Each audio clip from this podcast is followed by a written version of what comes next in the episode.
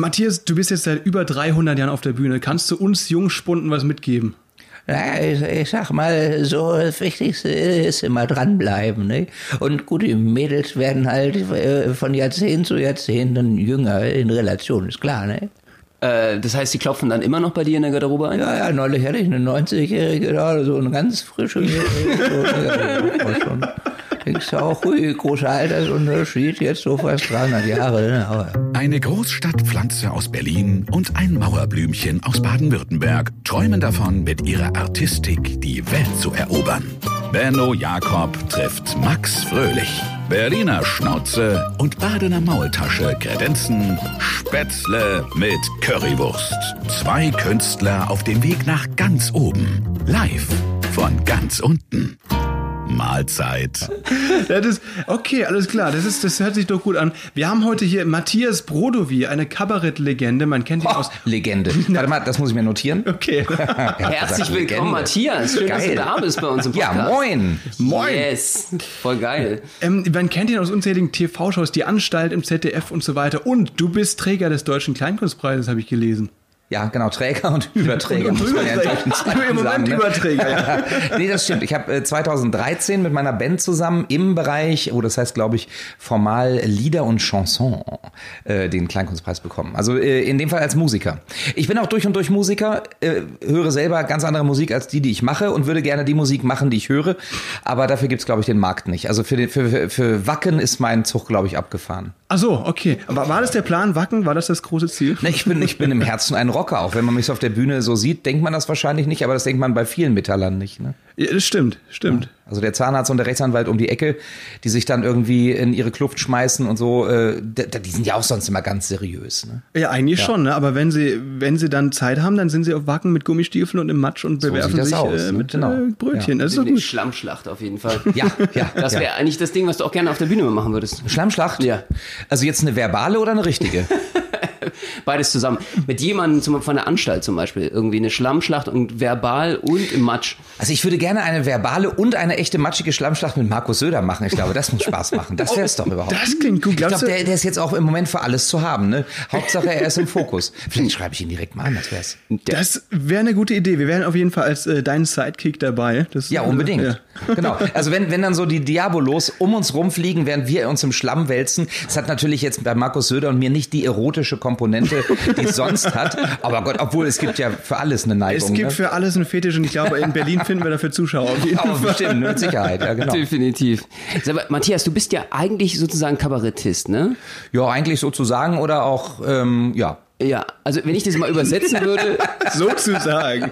Nee, aber du kannst auch Comedian sagen, ich habe kein Problem damit. Ja, ist- ich habe also- sogar noch nicht mal ein Problem mit dem Wort Komiker. Ich finde das Wort Komiker genial. Es klingt halt nur so nach 50er Jahre. Also ich würde sagen, das ist äh, so für alle, ja, zum Übersetzen, Kabarettist ist sowas wie ein Comedian äh, für diejenigen, die in der Schule einfach mal aufgepasst haben, ne? Sehr schön gesagt, genau. Ja, Ja, theoretisch. Ja, Und großartig. das heißt- die, die auch die Oberstufe noch absolviert. Nein, um Gottes Willen, nee. Ähm, äh, Aber jetzt mal ehrlich, also wenn, wenn du alle erreichen wollen würdest, würdest du dann auch ins Dschungelcamp gehen? ich würde noch nicht mal ins Dschungelcamp gehen, wenn ich nicht alle erreiche. Ich kann mir noch anständiges Essen leisten. Warum soll ich ins Dschungelcamp gehen? Wenn ich ins Dschungelcamp gehe, dann äh, mit einer Exklusivführung. Ah nee, äh, Rüdiger Nebeck geht ja nicht mehr. Dann, dann halt mit Reinhold Messner auf irgendeinen 8000er, bevor ich ins Dschungelcamp gehe. Das ist, das ist eine gute Sache. Ja, okay, okay, alles klar. Dabei und so. Dosenravioli. Das, ja, das finde ich halt, weil, also ich finde es echt cool, dass du heute hier bist, weil es ist ja schon so, dass wir von der Zielgruppe relativ unterschiedlich sind. Wir, wir haben, wir haben, wir sind eher so für die, für den flachen Humor zuständig. Ich bin auch für flachen Humor zuständig. ja. Ich kann das auch. Ich liebe Okay. flachen Humor. Es gibt sogar, sagen wir mal so, Slapstick oder Ja. wenn ich, wenn ich, jetzt komm, ich werde mal gleich humortheoretisch. Okay. Ja. Ähm, Slapstick und Komik, wie wir sie erlebt haben in den, in den Filmen der 30er Jahre, der 40er Jahre, die Schwarz-Weiß-Filme. Ja. Also Charlie Chaplin, Stan Laurel und Oliver Hardy. Das sind ja jetzt nicht gerade die hochintellektuellen Gags, die da passieren. Ich finde gerade Slapstick und flachen Humor in Anführungszeichen unglaublich lustig, denn der muss perfekt gebracht werden. Ne? Also und ähm, das hängt dann auch immer, also diese Komik hängt immer auch mit Tragik zusammen. Also wenn man sich Charlie Chaplin anguckt, das ist nie ein Held, es ist immer der tragische Held. Ja. Äh, Stan Laurel und Oliver Hardy, bei denen geht alles schief. Es sind die tragischen Helden. Oder, äh, um zu meiner Lieblingsfigur zu kommen, Donald Duck. Nicht Donald Trump, Donald Duck. Donald äh, ist Trump. auch eine tragische Figur. Ne? Ja. Donald, Donald Trump ist auch sehr Also, tragisch ich unterwegs. wollte das auch. Fall. Vielleicht ist jetzt die Quote kurz gestiegen. Stimmt. Es ja, sind ja zwei Comedians äh, oder witzige Menschen. Wer jetzt? D Donald Duck und Donald Trump. Nein. Nein. Nein, nur der eine. Also Donald Trump, vor allen Dingen, wenn viele sagen, Donald Trump ist ein Komiker, dann ist das eine Beleidigung für uns Komiker. Ja, okay, das Donald stimmt, Trump ist ein Arschloch. Also es mag dann eine Beleidigung für andere Arschlöcher sein. Aber äh, der Mann ist ja kein Komiker. Nein, ich glaube, auch Donald stimmt, ja. Trump hat keinen Humor. Ich glaube, so ein anderer Arsch wie zum Beispiel George W. Bush hatte immerhin noch Humor. Ich gehe jede Wette ein. Wenn man mit Bush beim Barbecue gesessen hat, hätte man gesagt, ja, okay, wenn du jetzt diese ganzen Kriege nicht geführt hättest und nicht die ganze Zeit immer nur nach dem Öl geguckt hättest, wärst du echt ein cooler Typ gewesen. Ich glaube, mit George W. Bush kannst du nett Spare Ribs essen. Ja, das stimmt. Und ich glaube, mit Donald Trump kannst du nichts nett machen. Ich glaube, es geht nicht. Ich glaube, der Mann ist humorlos, hat keine Selbstdistanz. Also das, was wir alles hoffentlich haben, eine gewisse Selbstironie oder auch mal vielleicht eine Selbstreflexion oder sowas, Mhm. das fehlt da. Und vor allen Dingen fehlt Humor. Ich habe den Mann noch nie entspannt lächeln sehen. Noch nie. Ja. Total verbissen, ja. Ne? Ein Verbissen und ein Arsch halt. Ne? Ja, ja. Stimmt. Von dieser schweren Kindheit mit dem äh, sehr strengen Vater und dann irgendwie diese. Ja, der ist im Bernsteinzimmer groß geworden. Was willst du verlangen? Und darf nie sagen, wo es ist. Ja, also. Das ist echt ein Problem. Das wäre auch ein Kandidat für die große Brodovier Schlammschlacht, oder? Nein, mit dem würde ich, den würde ich halt einfach nur ins Dschungelcamp schicken. Okay, der, Donald Trump im Dschungelcamp, das ist der das Hammer. das ist Die eine armen gute Maden, die von dem gefressen werden, die möchten das auch nicht. Stimmt, ja, Vielleicht auf hat jeden er Fall. ja auch schon angefragt, vielleicht hat noch das Geld nicht gestimmt oder so, ich weiß es nicht. Das kann natürlich sein. Hauptsache seine Frisur sitzt. Das ist das alles entscheidend. Oh Das ja, stimmt, das oh stimmt. ja. Und der Selbstbräuner, Spraytan, das ist ja ganz cool mit dabei, ne? Ja, aber er hat halt wirklich Angst, dass das in die Augen kommt, wie man jedes Mal sieht. Also, Stimmt, er sprüht das immer so drumherum, ne? ja, es ist toll, wie man also wirklich so zwei Gückerchen da haben kann. Naja, lass uns von was Schönerem reden als von Donald Trump. Mir wird langsam übel. Ja, du hast recht. Du hast Ja. recht. Wir, wir sitzen hier in Paderborn, muss man sagen. Wir Ja. sitzen in Paderborn und spielen hier zusammen den Kultursommer 2020 heute Abend in der Paderhalle. Oh ja. Und deswegen sehen wir uns wieder, weil Matthias moderiert den Abend heute. Ja. Jo. Auf jeden Fall. Sensationell und vor allen Dingen äh, in Corona-Zeiten. Wir haben jetzt äh, hier äh, sozusagen Schutzkonzept. Äh, können nicht alle, die ganze Halle ist normalerweise mit über 900 Leuten voll. Genau, also wenn wir hier normalerweise auftreten, hat die Paderhalle, wenn wir zum Beispiel das WDR Kabarettfest machen, etwa 900 Leute und ich glaube, heute sind wir 254 oder irgendwie sowas. Also wer da sich, sich nicht, nicht sicher fühlt, dann ähm, können wir auch nicht mehr helfen. Ähm, es ist scheiße, dass es so ist. Es ist notwendig, dass es so ist. Also ich stehe voll dahinter. Äh, und ich bin aber froh, dass wir überhaupt hier auftreten können. Also äh, immerhin haben wir ausverkauftes Haus dann mit 200, knapp 250 Leuten. Ähm, aber das sind halt 250 Leute, die sich heute freuen können. Und wenn die sich wohlfühlen, dann ist für alle gesorgt und hoffentlich in einem Jahr haben wir dann wieder normale Zeiten mal. Ne? Auf jeden Fall. Und ich äh, kann natürlich nur allen empfehlen, äh, zu solchen Veranstaltungen zu kommen, zu uns zu kommen, zu uns, Unbedingt. zu Matthias, zu uns, äh, weil es ist, hat auch so einen gewissen Exklusivitätsfaktor. Wenn man sagt, man hat's unterstützt, man ist dabei, äh, ist man ist unter sich, äh, ist ein bisschen eine familiär. Retteraktion, wenn man jetzt ins Theater geht und es ist, ähm, es ist, als hätte man VIP-Karten gelöst. Man Ja. ist also auf Du und Du mit dem Künstler zurzeit. Ja, auf jeden Fall. Und ich finde äh, auch persönlich, selbst für uns als äh, Künstler hat das irgendwie auch eine ganz besondere Atmosphäre. Ich freue mich heute richtig auf den Abend. Also es hat eine besondere Atmosphäre. Ich wünschte mir, wir hätten sie nicht. Und auf der anderen Seite freue ich mich tatsächlich auch darauf, äh, weil wir, glaube ich, jetzt auf der Bühne nicht nur 100% geben, sondern ich war immer schlecht in Mathe, aber mindestens 150%. Wir sind- Natürlich, Wir, natürlich. wir legen ja jetzt noch einen drauf, weil die, die da sind, die sollen dafür belohnt werden, dass sie da sind und die kriegen echt ein geiles Programm geboten. Und Ja. das gilt für mich überall. Im Moment immer eine Schippe drauflegen, dass die, die sich trauen, auch wirklich eine schöne Show kriegen. Und trotz alledem, ich bin halt wirklich dafür, die sollen sicher da sitzen, die sollen sich wohlfühlen. Wenn die jetzt eng an eng sitzen würden und würden die ganze Zeit immer nur denken, hoffentlich kriege ich nichts, hoffentlich kriege ich nichts, dann wäre uns auch nicht geholfen. Also lieber halt diese Sitzkategorie als gar nicht. Ne? Ja, auf jeden Fall. Das stimmt. Man muss sich vorstellen, äh, die Paderhalle sieht so ein bisschen aus wie ein Hörsaal. Und da sind eigentlich äh, verschiedene Tribünen, die sind eben heute auseinandergezogen. Und da sind verschiedene Tische, die in eben Abstand platziert sind, sodass jeweils vier Leute da sitzen können aus einem halt Haushalt. Und so wird es eben gemacht mit Sitzplatzkarten ist es heute, ne? Ja, ich glaube, es ist alles, also wir, wir wissen alles über unsere Gäste. Ich habe Ja. mir vorhin auch die Namen geben lassen, habe im Internet recherchiert, wer so alles kommt. Nein, natürlich nicht. Stern- Nein, Sternzeichen Hobbys. Datenschutz. Aber ich, äh, ich wirklich, ich äh, fühle, das ist absolut sicher irgendwie. Die Abstände sind wirklich wahnsinnig groß und äh, das funktioniert. Das ist ein tolles Hygienekonzept. Genau, und zwischen den jeweiligen Abständen können die, denen es nichts ausmacht, sich noch hinsetzen. Also Attila Hildmann und Xavier dürfen Genau. auch noch Das sind heute natürlich Special Guests, ja. Das sind nämlich Kandidaten für die Schl- Schlammschlacht. Nee, auch zu Nein, mit denen möchte ich nichts Okay, zu tun haben. Weder mit Herrn Hildmann, dessen Bücher habe ich weggeschmissen.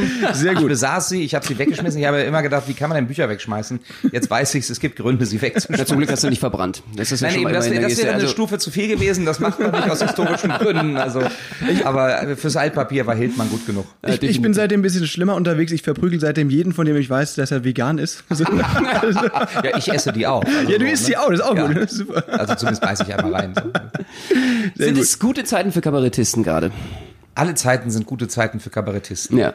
Auch die guten Zeiten sind gute Zeiten für Kabarettisten und die schlechten Zeiten sind gute Zeiten für Kabarettisten, weil Kabarettisten generell ja die Zeiten reflektieren müssen, wie sie sind. Ja. Ähm, das heißt, selbst wenn wir im Schlaraffenland lebten, wären es gute Zeiten für Kabarettisten, weil irgendwas immer nicht stimmt. Ich glaube, als Kabarettist steht man irgendwie immer so mit, dem, mit der Welt so ein bisschen auf Kriegsfuß, würde ich sagen, oder? Ja, wie, oder- wie ist, oder wie ist eben nicht, eigentlich ne? deine Beziehung zu deinem Nachbarn? Ja, zu dem einen ist es so, zu dem anderen ist es so. Nein, aber nee, ich muss widersprechen. Der Kabarettist steht mit der Welt nicht auf, auf Kriegsfuß, sondern steht mit denen auf Kriegsfuß, die diese Welt äh, so unschön machen. Also ich glaube, mit denen steht man auf Kriegsfuß. Und da es ja immer relativ ist, weil jeder eine andere Meinung hat, wer die Welt unschön macht, haben wir auch verschiedene Formen von Kabarett. Ne? Also ja, so ist das. Nee, definitiv. Also ich meine, äh, ich bin ja ganz, ganz großer äh, Kabarett-Fan und schon seit äh, Jahren und äh, verfolgt es natürlich sehr, was in der Anstalt oder in der neuen Anstalt alles passiert ist und äh, finde es einfach sensationell. Und ich finde, es ist eine ganz, ganz wichtige Instanz für uns auch äh, in Deutschland, äh, um sozusagen eine weitere Instanz zur Politik zu sein, zur Reflexion und äh, dementsprechend auch zur Meinungsbildung äh, der Bevölkerung, zur Zumal Aufklärung. man eben tatsächlich sagen muss, also über die Anstalt kann ich äh, mal wirklich verraten, da ist ein Riesenteam dahinter, was Max Uthoff und Klaus von Wagner da reißen. Das ist der Hammer. Das ist wirklich unglaublich.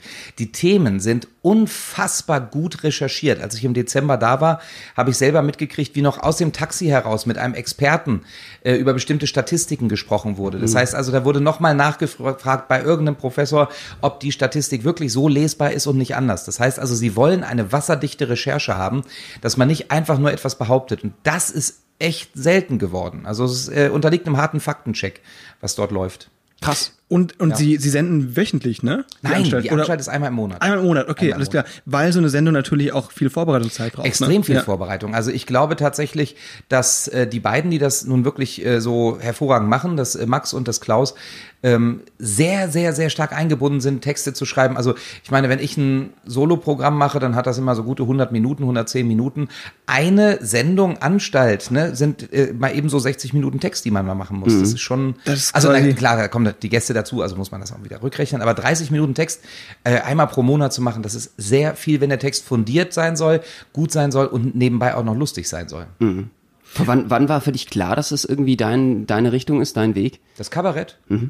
Äh, pff, also, als ich im zarten Alter von fünf Jahren Rudi Carell nachgemacht habe, war mein Ja, das Patenonkel ist der Meinung, der wird mal Showmaster und seitdem habe ich keine Ruhe mehr gegeben. Nee, es war, ich habe immer gesagt, ich, aber wie gesagt, ich wollte eigentlich Musiker werden. Ja. Ich spiele Klavier, ich spiele Kirchenorgel. Gut, mit Kirchenorgel kannst du jetzt in Wacken nicht so viel reißen, obwohl wer weiß es, wer weiß Das, es. da gibt's auch Das wär der Publikum, ich bin mir sicher. Da gibt's doch sicher diese gregorianische Männergesang, Rock und so weiter. Gibt's Ja, sowas? ja, aber ja, also ich glaube, Ja? also E-Gitarre plus Kirchenorgel, das wäre natürlich geil. Nee, aber Kannst du ich, dieses Grunzen auch? Nee, das meine ich nicht, weil ist ja meine Stimme hinterher kaputt. Also ich würde noch normal singen und also für mich ist immer klar, es fehlt irgendwie noch deutscher Metal. Es, also es gibt deutschen Metal, aber sie singen alle Englisch. Was mir wirklich fehlt, ist Metal, richtiger, schöner Heavy Metal mit deutschen Texten. Also ich, mir fällt da jetzt wirklich nicht viel zu ein, jedenfalls nichts Gutes. Für mich ist zum Beispiel eben ein großer Rammstein-Fan, aber Rammstein ist für mich kein Metal. Rammstein ist Rammstein, ist eine eigene Musikrichtung. Ja, Also ja. sie werden äh, oft unter Metal einsortiert, das ist falsch in meinen Augen. Das ist also dafür ist es viel zu Keyboardlastig. Was wäre Rammstein ohne Flake? Ja, also diese geilen äh, äh, äh, Dinger, die er da vom vom Keyboard raushaut. Aber also es fehlt für mich richtig guter deutscher Metal. Also vielleicht mache ich das nochmal irgendwann unter einem Künstlernamen im Studio und gucke, ob ich damit was reißen kann. Also, Das ist eine gute Idee. Hast du schon, hast du schon eine gute äh, einen Künstlernamen oder sowas? Also den, der jetzt von Brodo wie eben äh, zu unterscheiden ist, dass man das nicht erkennt, so Big B oder so? Ja, Big B. Big Fat B. B. Fat B. Fat B. Ist ich geil. bin Fat B. Das ist cool. Ist You're listening to. Fat B. Und dann die Kirchenorgel. Gut. Genau. Ja, Oder so ein Metal, äh, Metal-Name wäre auch Brodo War. Bro the War. Yes, uh, of course. Oder? Ich hatte mal eine Idee, aber die habe ich jetzt gerade. Siehst du, wenn man spontan sein will, gucke ich auf diesen komisch. Das ist wie sie, das sieht man jetzt im Podcast natürlich nicht. Ich gucke gerade auf eine Garderobe, die aussieht wie ein UFO. Und zwar eins, was kurz vor der Kollision ist mit der. Es könnte auch aussehen wie, es ist wie so eine Stern. Das sieht auch Virusform, ein ne? bisschen aus wie ein Virus. Jetzt Ja. mal, Das ist ein halber Raus Corona. hier! Oh Gott, oh Raus Gott, hier! schnell. Evakuieren! Flucht. Nee, also ich habe noch keinen, äh, ich habe noch keinen, vielleicht weil ich katholische Theologie studiert habe, könnte ich mich ja heilig nennen. Äh, Unheilig gab's ja schon. Das ist eine gute Idee. Scheinheilig. Scheinheilig, ja, das, ist gut. genau. Das ist gut. Katholische Theologie. Und jetzt sind wir ja eigentlich sozusagen äh, äh, in Jetzt Paderborn. schalten alle weg. Das, nee, aber äh, ganz kurz, also äh, es gibt ja äh, wirklich so verschiedene Studententypen, ne? Ja. Äh, je nachdem, was man studiert. Es gibt die Sportstudenten, die hängen ab mit der Slackline im Park. Es gibt die Soziologiestudenten, die tragen Goa-Hosen und tauschen Reklamheftchen. Wie ist das bei den Theologiestudenten? Haben die diesen Lutherkranz, diese Lutherfriese? Hast du oder? das gehabt? Ja, natürlich, wir mussten das machen zu Beginn gleich. Außerdem haben Das kennt ihr bestimmt, uns- oder? Die Hörer kennen es vielleicht, der ein oder andere. Man rasiert sich dann sozusagen eigentlich äh, oben, nur den oberen Teil dort, wie sagt man das, am Ansatz des Haars oben weg. Ja, am man Kopf. hat so einen wir reden die Kranz, ganze Zeit hier vom Kopf. Ich möchte es nur sagen, nicht, dass jetzt jemand irgendwelche falsche Vorstellungen hat. So, wir reden vom Kopf. Ne, wer weiß, also das können wir eben nicht be- beurteilen. Du warst ja eben äh, dort Student. Nee, wir, wir kriegen äh, zu Beginn des Studiums eine Slackline äh, geschenkt, Okay. damit wir Kontakt zu den Sportstudenten knüpfen können. Und was war das andere? Wir tauschen Reklamheftchen. Äh, tauschen genau, ja, genau. ja? Okay. Ja gut, wir Theologen, wir äh, können uns natürlich teurere Bücher leisten. Ja, Das okay. sind handgeschriebene Sie, sie, klauen, Folianten. sie klauen die Hotelbibeln. Ja, ja genau, die Hotel. Genau, ja, nee, wir schreiben sie um. ah, sehr gut. Okay, alles klar. Und versucht ihr dann irgendwie so Exorzismus auch bei anderen äh, Studenten oder sowas? sicher. Ich bin immer zu den Mathematikern gegangen, habe Exorzismen versucht, weil ich habe Mathematik sowas von gehasst. Und ähm, also, Vielleicht, ja. vielleicht kannst du es mal bei mir versuchen. Ich habe gerade noch meinen Bachelor in Mathe abgegeben. Ah, Vielleicht, okay. äh, Ja. Ja. wir machen gleich noch einen Privatexorzismus. Ich habe immer mein äh, Reisekreuz dabei. Danke. Sehr gut. Weiche, Weiche aus ihm. Ja, ich war das sogar auf Latein, nur das ist Vade Retro. Satan. Ja, ich brauche jetzt erstmal ein bisschen Weihrauch hier. Können wir mal ein bisschen Weihrauch Genau. machen? Das, das wäre eine gute Sache. Ja, stimmt, guck mal, jetzt ja. läuten schon die Glocken. Ja. Hört man das? Als äh, wie gerufen, das ist ja der Hammer. Es ist Ja. wirklich. Aber Wenn man in Paderborn das Wort Exorzismus sagt, läuten sofort die Glocken. und, hey, Genau, da geht jemand übers Wasser. Es, So. es, Ja. es, riecht, es riecht nach Knoblauch gerade. Ist. Aber wieso verbrennen sie dort eine Hexe? Das finde ich jetzt nicht in Das- Ordnung. also bitte. Das finde ich jetzt. Also wirklich hier. Und Bücher, Bücher verbrennen sie. Das gibt's ja nicht. Also, ähm, nee, aber du, du hast Theologie studiert und Ja. ähm, wieso? Also du hast. wieso nicht? Ja, ja, Also, das- das, das- das, Max, was ist denn das für eine Frage? Das war, das war darf blöd, doch wohl das nicht war blöd gestellt, aber ich meine, ich meine nur, weil ähm, man, man äh, entscheidet sich ja für das Studium, weil man äh, zum Beispiel das Fach in der Schule mochte oder weil man sich schon dafür interessiert hatte vorher oder weil man ähm, wie war, was war dein Antrieb, Na, ich sag mal zu so, studieren? es gibt ja, ich, ich trinke gerne Die Wein. Nonnen? Warst du in eine Nonne verliebt? Ja, genau. genau. Ganzes Kloster war ich verliebt. Nein. Nein, ich meine, es gibt Leute, die trinken gerne Wein und die kaufen Wein und ich habe gedacht, warum kaufen, wenn du im Theologiestudium lernen kannst, aus Wasser Wein zu machen?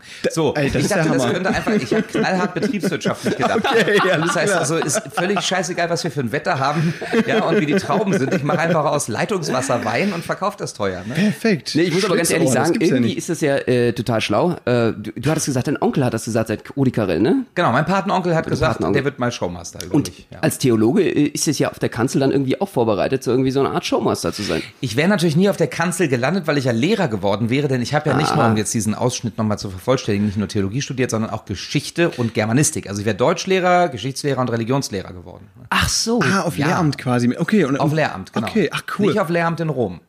Sondern, ne, so. Da, da, willst du drauf Wert legen. Also nicht, Ich hätte auch gerne das nicht so tun. also so ein weißes Röckchen hätte ich schon gern getragen, nicht? aber vielleicht mal kurz Minirock. Ja, warum nicht? Das ist doch eine gute Sache, das stimmt. Aber Ja. dieses Studium, also wenn man, wenn man so viel studiert hat wie du, dann, dann hilft es natürlich vor allem auch als Kabarettist Ja. in der in, der Verfassen der Texte. Ja, natürlich, weil man sehr intelligent dadurch ist. Ja, eben, genau. Das ist natürlich, deswegen, Entschuldigung, ich, ich nehme es zurück. Komm, Privatexorzismus rückwärts. Nee, äh, also nee, tatsächlich, weil, weil du natürlich aus ganz vielen anderen Blickwinkeln das gleichzeitig betrachten kannst. Ja, ne? aber das stimmt. Also um jetzt mal eine ernste Antwort zu geben, es ist tatsächlich so. Äh, erstens, der Historiker lernt akkurat zu recherchieren. Ohne Recherche geht beim Kabarett nichts. Der Germanist kann hoffentlich mit Sprache umgehen ähm, und äh, schafft es, eine gewählte, akkurate Sprache äh, auch ähm, zu dingsen. Zu Dings. Sehr gut. Das, das war der, das, das, da hat jetzt der Germanist in dir gesprochen. Oder? Ja, genau, das war der Germanist. Und der Theologe, der Theologe hat den Menschen im Blick. Also das ist jetzt tatsächlich auch kein Scherz, dass ich denke, wer mit Theologie zu tun hat, hat ja eben nicht nur mit Glaube zu tun, sondern Theologie ist ganz dicht am Menschen. Das Theologiestudium ist auch ein sehr philosophisches Studium, ist auch ein Textstudium, also man muss auch mit Texten umgehen können. Und ich würde mal sagen, diese Melange aus Recherche, Betrachtungen über das Menschsein und hoffentlich eine gute Sprache, das ist äh, wunderbare Voraussetzung für Kabarett. Ich sag mal so, hätte ich jetzt Mathe studiert, ne, Max, also dann, Das ist, da ist das Kind jetzt Brunnen. Jongleur, ne? Sehr gut. Ich jongliere mit Zahlen, mit Bällen und mit Diabolos. Dafür bin Genau. ich bekannt. Nee, das, das stimmt schon. Also unter Jongleuren gibt's wirklich viele Mathematiker. Und das sind die. Weil ihr äh, die Wege berechnet, wie die Bälle fliegen. Eben, ne? So, genau. So ist das. Nee, es ist schon, also es ist schon sehr interessant. Das, ich werde auch immer wieder darauf angesprochen, Max, warum? Ähm, deswegen habe ich diese fiese Frage dich auch gerade gestellt. Weil ich die eben nur zu gut kenne. Und ähm, bei mir war es eben auch so, Mathe hat mir in der Schule Spaß gemacht. Ich dachte, das bringt, das ist cool. Warum nicht? Aber ich glaube, mir hätte Germanistik und äh, Geschichte in meinem jetzigen Job mehr gebracht als Mathe. Nein, das würde ich so Glaubst nicht du nicht? sagen. Nein. Okay. Nein, nein. Also ich, ach, und ich glaube, Mathe, wenn man Mathe studiert, das hat ja nichts mehr mit der Mathematik der Schule zu tun. Man Ja. geht ja da doch ein paar Stufen weiter. Dann ist Mathe ein sehr philosophisches, philosophisches Studium. Ähm, und ich glaube tatsächlich, äh, wenn man Künstler ist und vorher zum Beispiel auch einfach mal mit der Unendlichkeit gerechnet hat, dann ähm, ist man auch äh, kreativ. Also ich glaube, Mathematik ist auch ein sehr kreatives Studium. Also äh, oder auch eine kreative Tätigkeit, wenn man es denn kann. Also bei mir ist es ja so, wenn ich da jetzt sitze, dann könntest du all das mir auch auf Chinesisch erzählen. Ich würde nicht weniger verstehen. also ich bin einfach doof in Mathe. Ich bin so entsetzlich doof, auch in Physik. Man muss dazu sagen, Chemie. man muss dazu- in Bio war ich auch. Einfach nur mit Naturwissenschaften habe ich es nicht so. Du hast vorhin auch gesagt, du würdest nicht weniger verstehen, wenn ich es dir auf Chinesisch erklären würde. Kannst das liegt daran. Nee, nee, aber du hast ja Chinesisch noch studiert, ne? Ich habe Chinesisch Ja, studiert und genau. äh, Kisuaheli. Ja, genau, das ist doch gut. Ja, ja. weil ich wollte, ich wollte immer mal äh, Dinge aus dem Chinesischen äh, ins äh, Kisuaheli übersetzen. Das war dein weil großer ist, Ja, Traum. ich, da gibt's ja so wenig. Das ist, da hast du echt äh, gute Möglichkeiten am Arbeitsmarkt. Ja, das glaube ich, das Ja. glaube ich, auf jeden Fall. Äh, und äh, ich finde auch, auch äh, ich habe auch äh, Finnisch noch studiert, damit ich irgendwann mal zum Ende komme. Finnisch. Also, Entschuldigung, das war flach, aber ich wollte noch mal sagen, äh, so Entschuldigung, ja genau. Auch Kabarettisten dürfen mal flach, das war mir jetzt wichtig.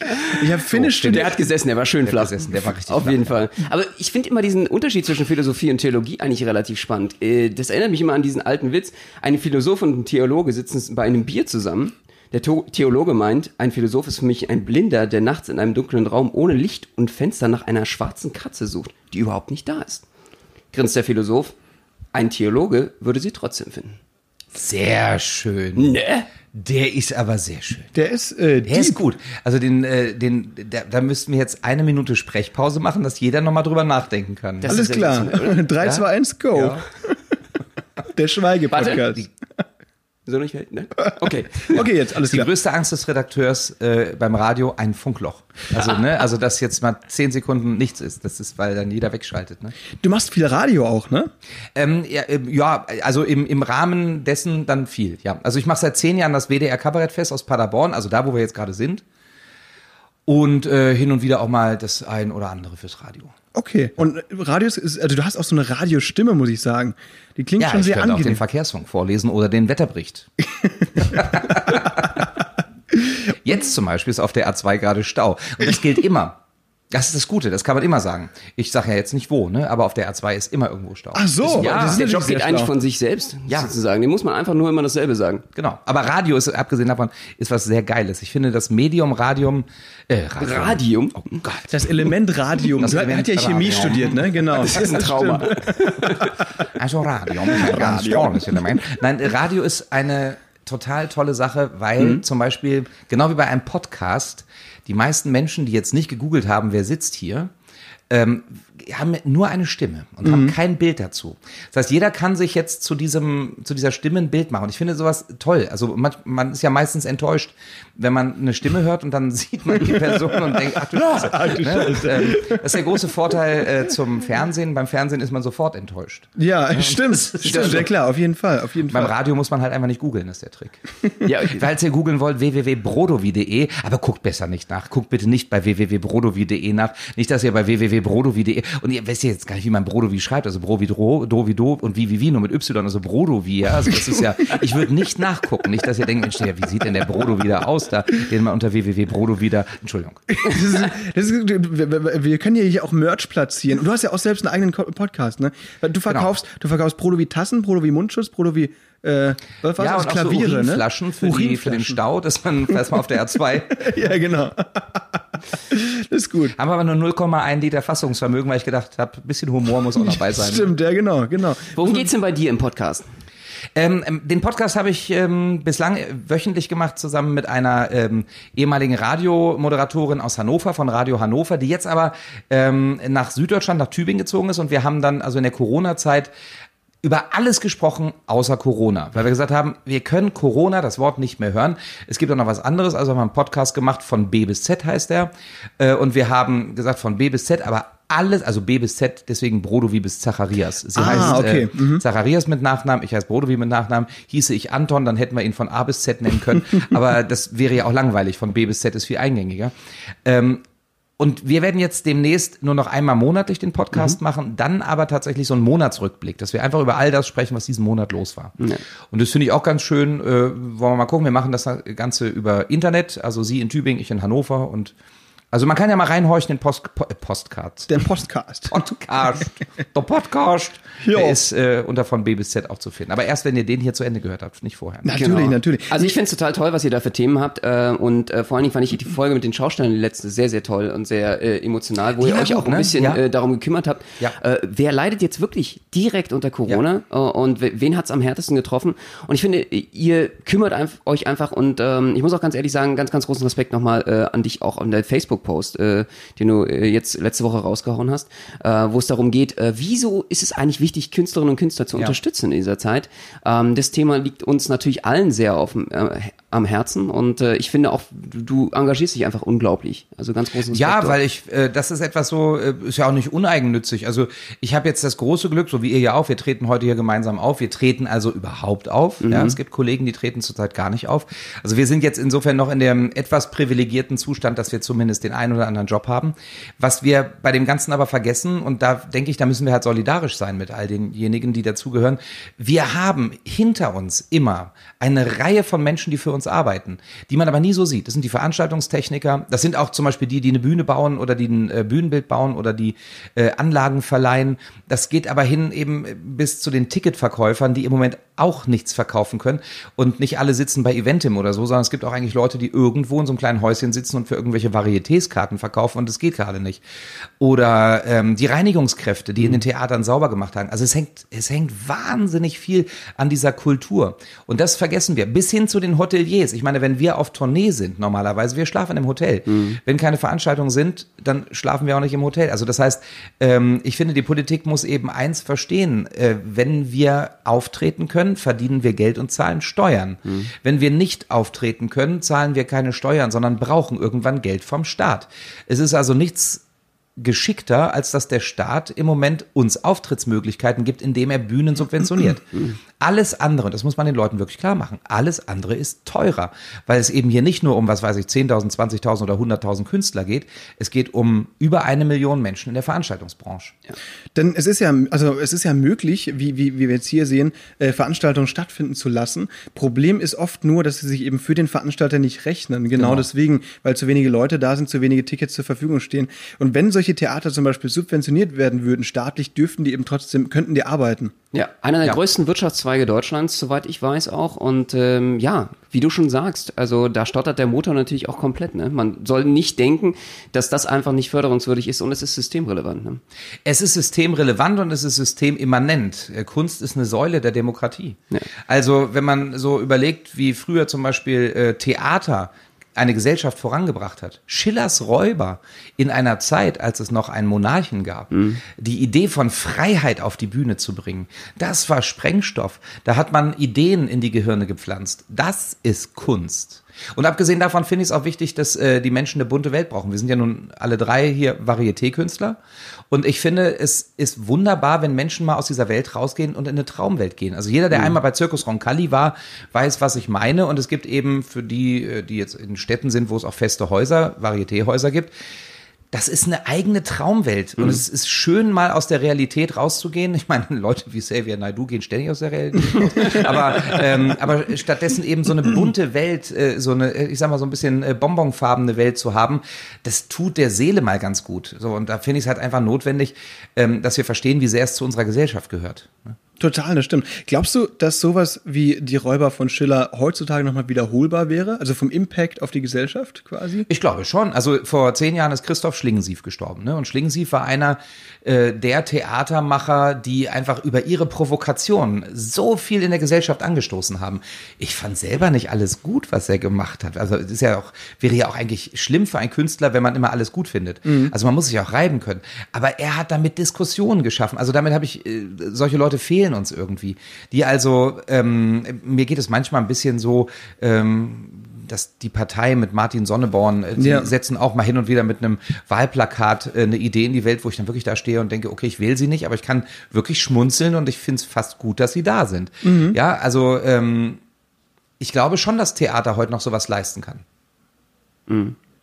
Nur Schiller ist halt tot.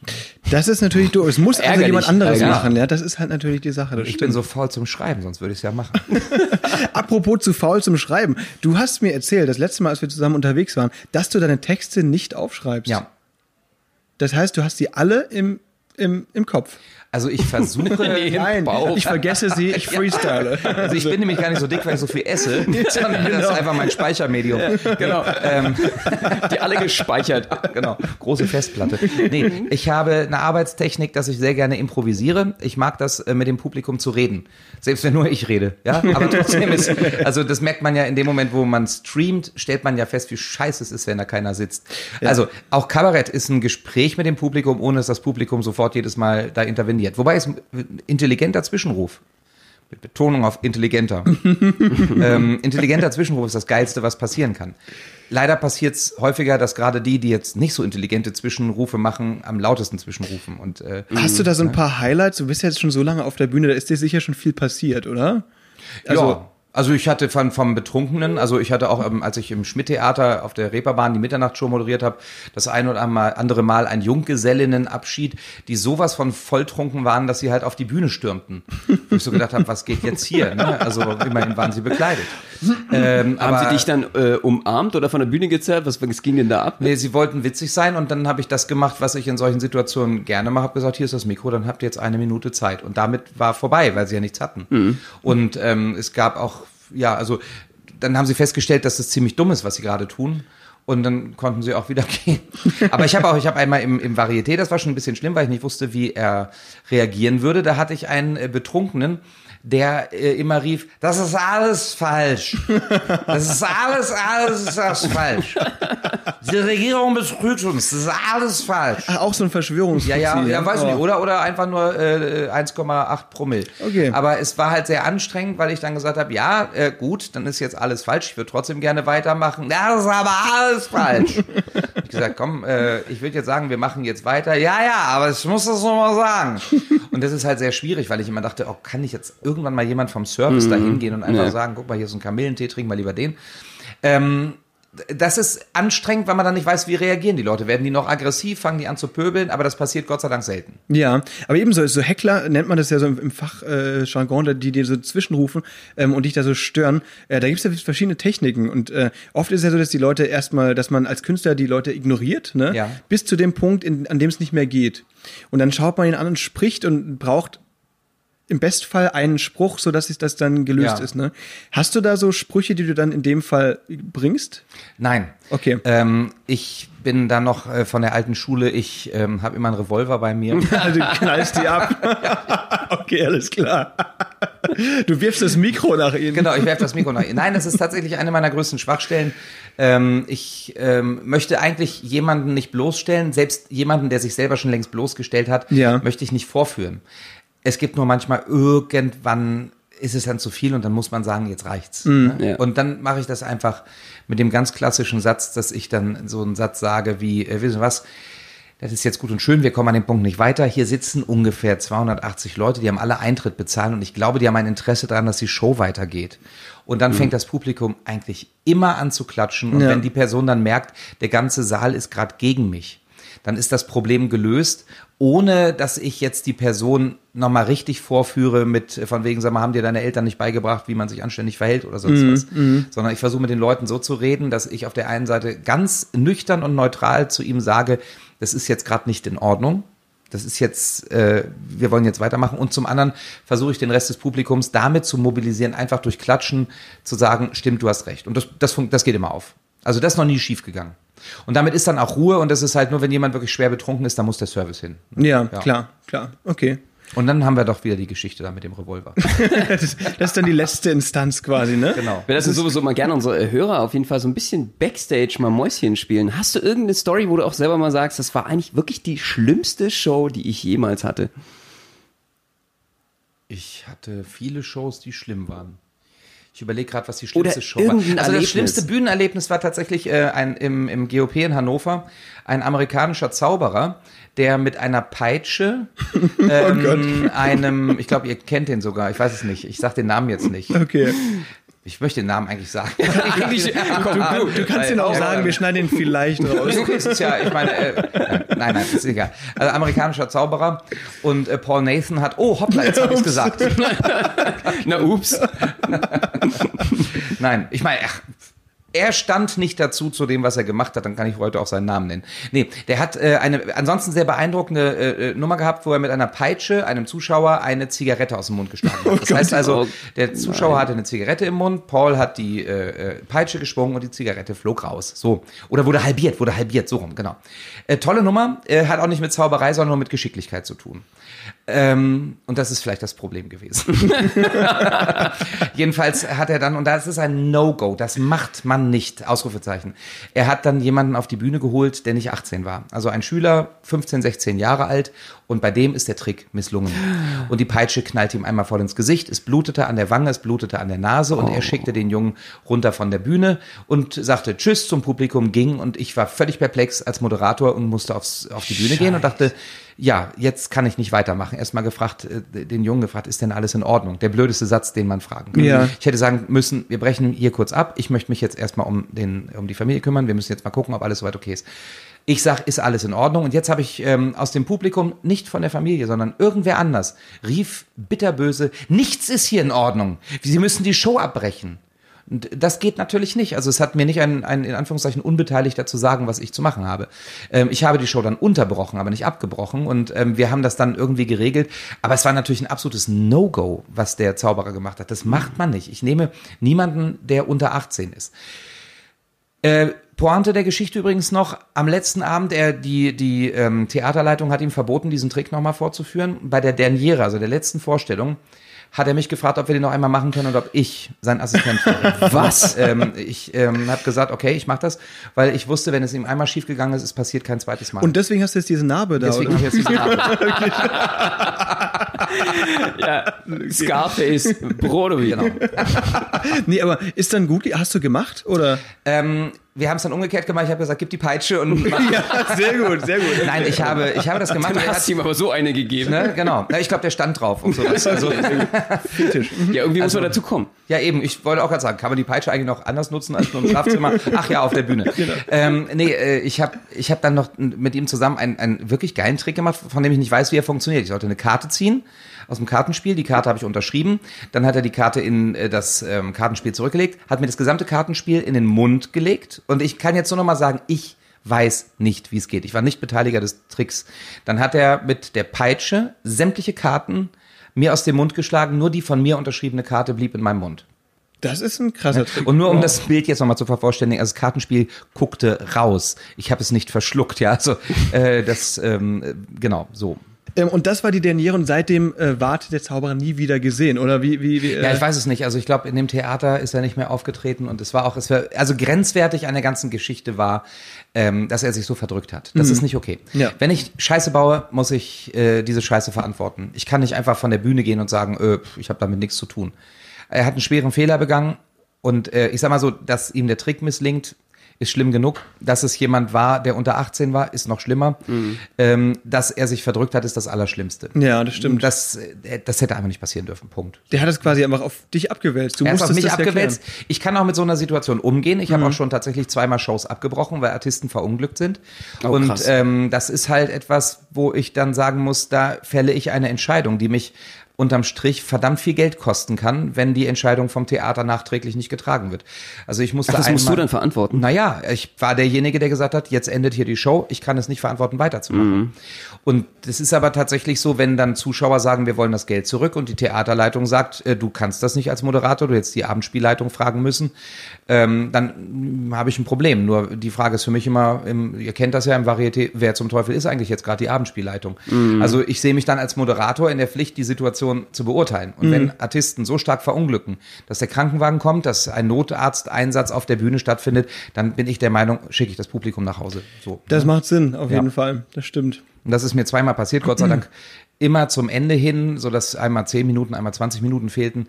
Ähm, aber das ist Gott sei Dank von den Theatern mitgetragen worden. Genauso wie, wie Situation kommt, dass eine, eine Artistin sagte neulich zu mir, es ihr ist so schlecht und sie macht das jetzt noch, aber sie hat sich eben gerade übergeben und die war ganz bleich im Gesicht und hatte eine, eine Luftnummer. Das heißt, sie wollte irgendwas in der Luft machen. Da habe ich gesagt, du trittst nicht auf. Das kommt überhaupt nicht in Frage. Ja, aber ich muss doch. Nein, du trittst nicht auf. Das kann ich nicht verantworten, wenn du da runterstürzt. Wenn Das heißt, du hast wird. die Luftnummer gemacht? Ja. Ich habe dann die Luftnummer gemacht. Okay, nicht Ja. schlecht. Danach habe ich auch gekotzt, weil und das Publikum fand es auch zum Kotzen. Also Ja, sehr gut. Win-win, würde ich sagen. ja, Das ist genau. eine. Super. Woraufhin wir alle vom Theater entlassen wurden. So. Perfekt. Pointe der Story. Ja, genau. Schön.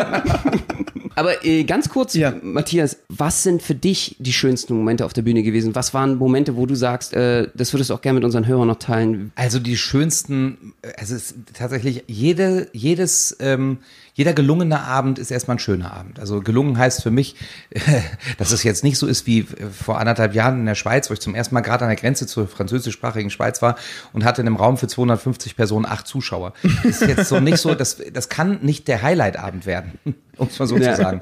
Und ich habe äh, andere Veranstaltungen gemacht vor 5000 Leuten, ähm, äh, Jahr für Jahr die Songs an einem Sommerabend ähm, in Banz äh, auf einem auf einem Hügel mit der untergehenden Sonne, dem aufgehenden Mond und es war einfach fantastisch bis tief in die Nacht, wenn am Schluss dann noch äh, Konstantin Wecker gesungen hat bis 1 Uhr nachts und ähm, ich an einem Arbeitstag, der für mich um um um 9 Uhr losging und dann um 1 Uhr in der Nacht endete, einfach nur beseelt war. Das sind so Momente, wenn die Leute summend, Lieder summend nach Hause gehen und sowas. Das sind die Momente, die mich beseelen. Da, da weiß ich, das ist jetzt genau der richtige Beruf und ähm, ich will überhaupt nie etwas anderes machen. Aber auch jeder schöne Varieté-Abend. Sagte der Arbeitslose. Ja, genau, ich will überhaupt nie was anderes.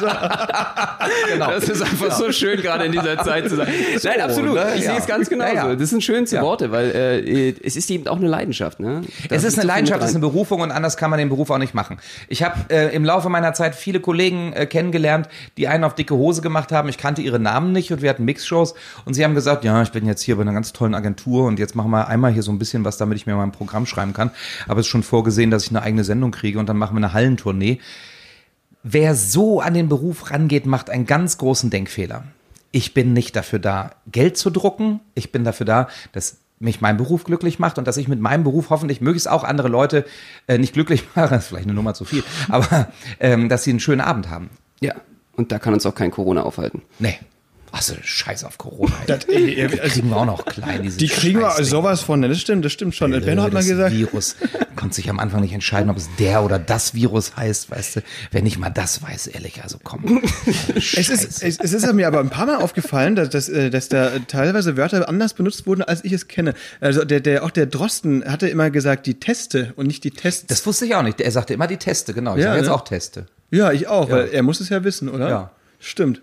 Ja, die Teste. Aber es ist doch schön, dass wir durch, eine Infekt durch ein Infektionsgeschehen unsere Sprache nochmal neu Ja, kennenlernen. ist doch schön, oder? Ja, es ist, eben, ist genau. Ja, und alle noch Virologen werden durch Herrn Drosten, auf Ja, jeden genau. Fall. Ich habe mein Diplom schon gemacht, mein Facebook-Diplom. Ne? Ja, sehr, Matthias, vielen lieben Dank. Äh, Das war ein fantastisches, äh, ja, äh, ein fantastischer Podcast mit dir. Also, Das, das, das müssen wir erst mal sehen. Das müssen ja die Hörer entscheiden. Das dürfen ja nicht wir sagen. ach, die Hörer, ich fühle mich total beseelt. Und jetzt hier Jetzt kommt die- es geht um Benno. Genau. Wir machen diesen Podcast, wir machen diesen Sauber. Podcast für Richtige Benno. Einstellung. Außerdem kommen jetzt die politisch korrekten und sagen, er hat nur Hörer gesagt, er hat nur Hörer gesagt. Und was ist mit den Hörerinnen? Ja. Warum sagt er nicht Hörer, Sternchen innen? Warum sagt er es nicht? Weil ich das Sternchen scheiße finde. Dann sage ich lieber Hörerinnen und Hörer. So. Stimmt, ja. Das, das, Außerdem ist das so pastoral. Liebe Hörerinnen und Hörer. Das ist so, da ist ja eine Theologe wieder, ne? oder hoffentlich gut. nicht. Das klingt gut. Obi et Ob. Ja, genau. Genau. Grobi und Gabi. So, damit haben wir es. Ja. Gabi. Vielen lieben Dank, Matthias. Äh, Ja, ich danke euch. Sehr beseelt auf jeden Fall. Äh, war ein total schönes Gespräch mit dir. Wir rocken jetzt alle zusammen auf die Bühne, würde ich sagen. So richtig Heavy Metal. Genau, aber mäßig. vorher esse ich hier noch das Mikro auf. Sehr gut, genau. Und wir üben unsere Luftartistik, Benno, dass das auch läuft. Und Genau. wir hören uns hoffentlich nächste Woche wieder. Macht's gut. Auf jeden Fall. Danke, dass du dir Zeit genommen hast, Matthias. Äh, Gerne. Und ähm, ja, äh, bis nächste Woche, ihr Lieben. Äh, habt eine schöne Woche. Wir sind raus. Bis dann. Tschüss. Und ich sage auch Tschüss, wir hören uns nächste Woche. Ich Genau. schleiche mich dann einfach über den Piratensender ein. Sehr gut. Ciao.